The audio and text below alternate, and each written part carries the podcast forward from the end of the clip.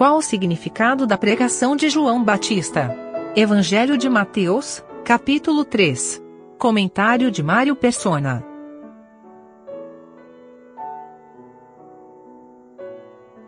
Quem quer anunciar alguma coisa, vai onde estão as pessoas, onde moram pessoas, onde estão multidões.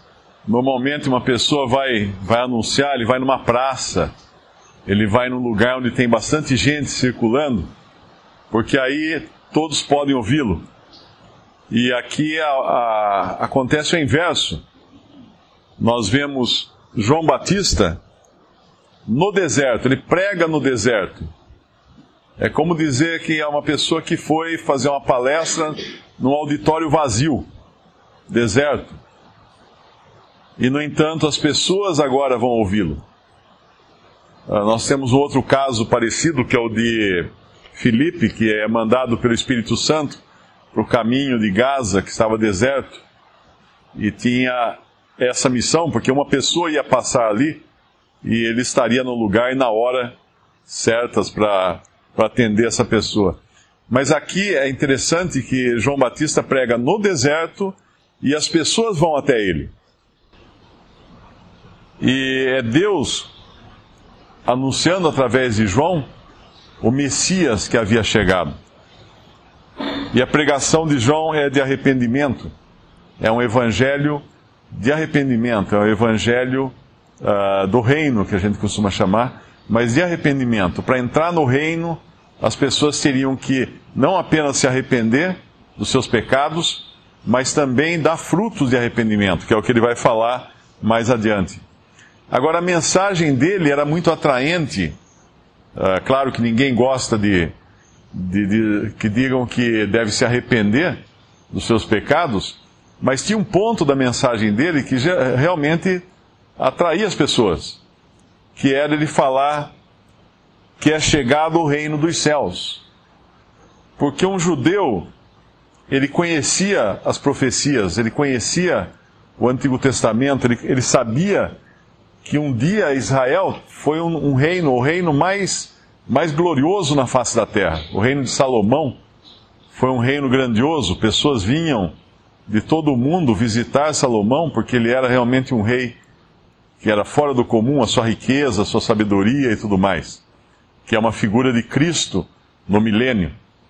Mas esse reino foi, foi destruído, acabou esse reino pela desobediência do povo, pela infidelidade do povo, pela idolatria do povo, e Deus tirou tirou o governo da terra das mãos dos israelitas, dos judeus, e entregou aos gentios.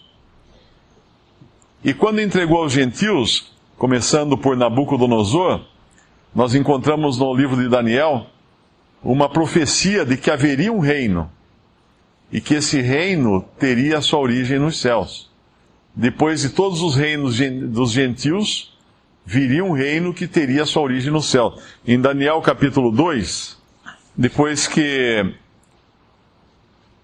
Daniel interpreta o sonho de Nabucodonosor, o sonho da estátua e vai dando cada, cada parte do corpo da estátua, vai identificando com um reino, começando com a cabeça de ouro, que era a própria Babilônia, o reino de Nabucodonosor, da Babilônia, e vai descendo, descendo, e no final existe um reino dividido. No versículo 41, um reino uh, que era ferro misturado com barro, que eram os pés, os dedos dos pés eram em parte de ferro, no versículo 42 de Daniel 2, e em parte de barro, e assim por uma parte o reino será forte, e por outra será frágil. Eles, eles aguardavam ver o fim desses reinos dos gentios, porque eles estavam debaixo de um reino dos gentios, eles estavam, na realidade, ainda não no, nos pés, mas eles estavam nas pernas, que eram de ferro. Eles estavam sob o jugo romano, que era o reino representado pela, pelas pernas de ferro. Mas aí no versículo 44, Daniel profetiza: Mas nos dias destes reis, o Deus do céu levantará um reino que não será jamais destruído. E esse reino não passará a outro povo. Esmiuçará e consumirá todos esses reinos e será estabelecido para sempre. Este reino era, seria estabelecido pelo Deus do céu, que levantaria esse reino.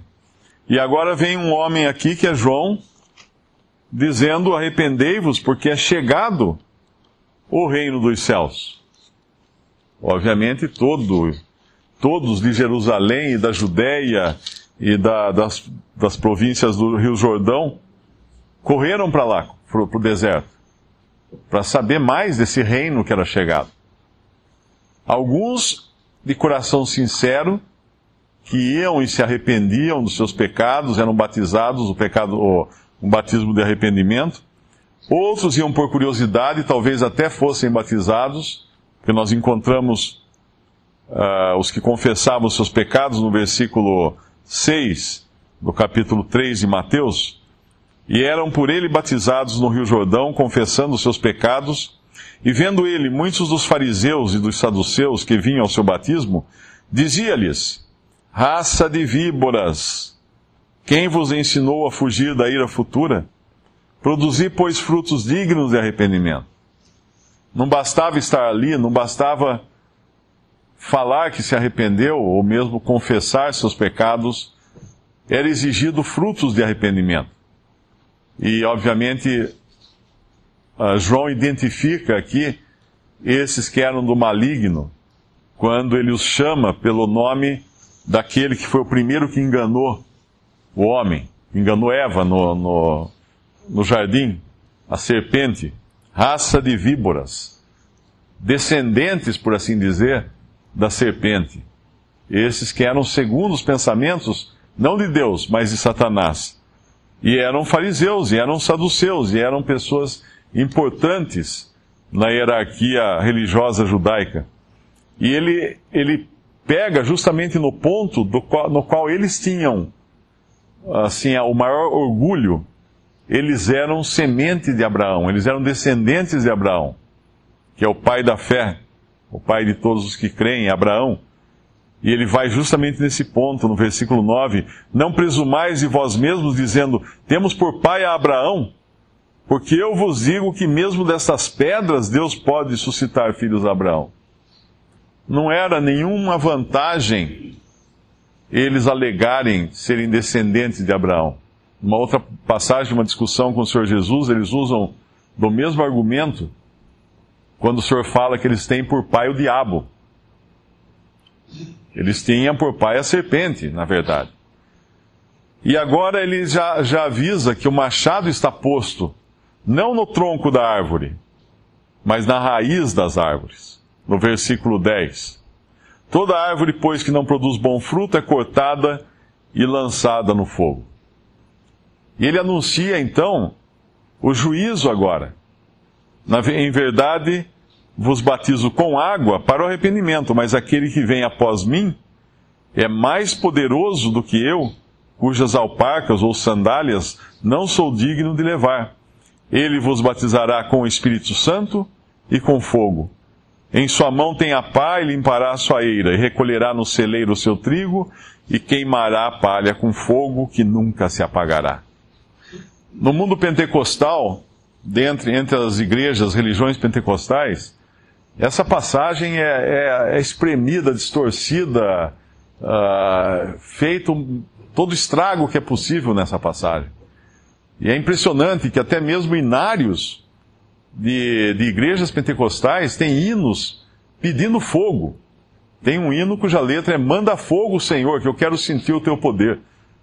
O fogo é juízo. Se Deus mandar fogo, não sobra nenhum. E aqui, ele está dividindo, são duas coisas distintas que ele está falando. Em verdade, vos batizo com água para arrependimento. Mas aquele que vem após mim, vos batizará com o Espírito Santo e com fogo. São duas classes de pessoas. E ele vai explicar essas classes de pessoas no versículo 12.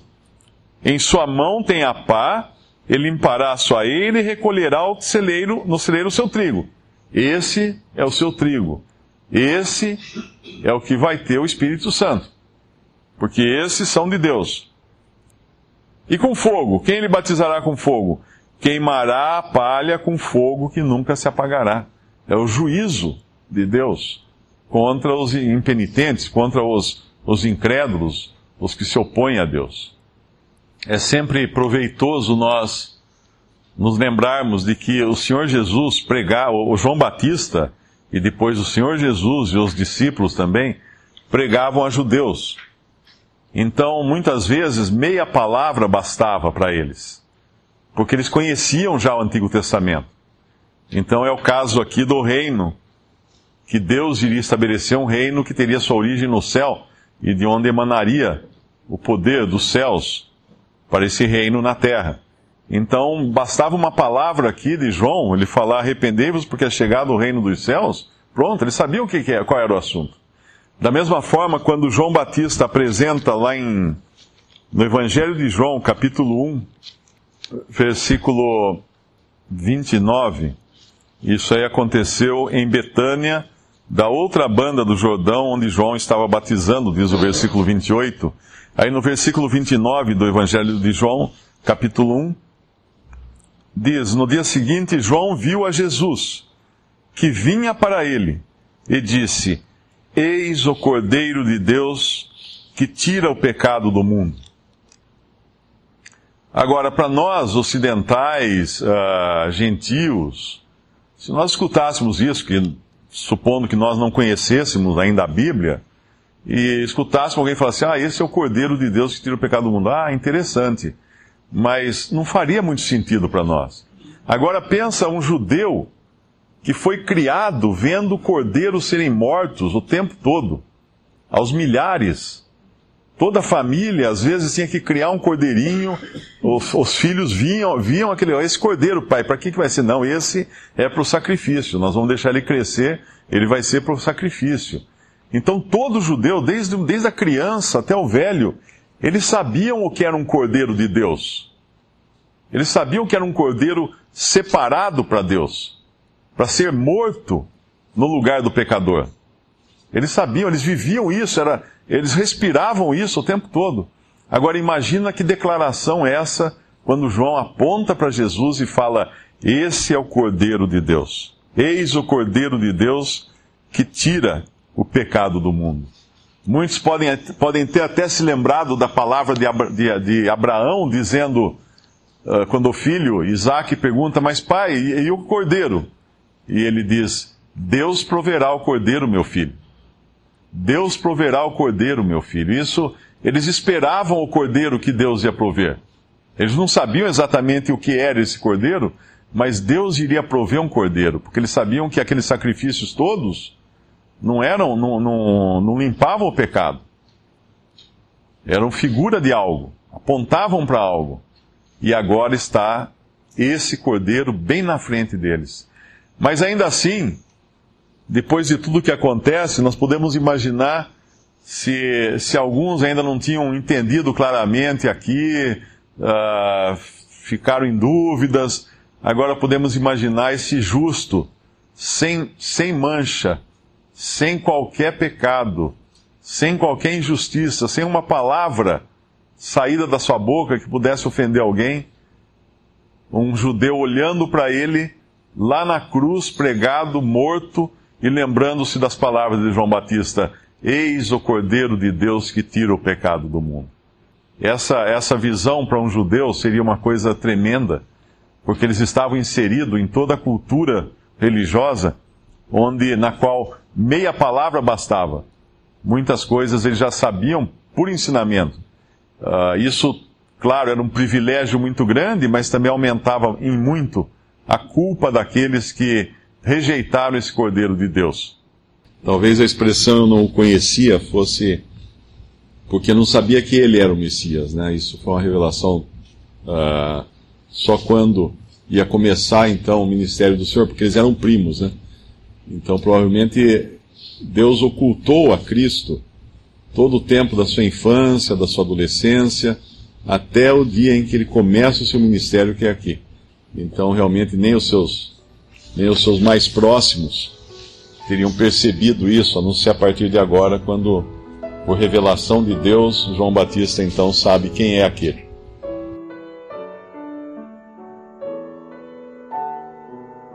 Visite respondi.com.br. Visite também 3minutos.net.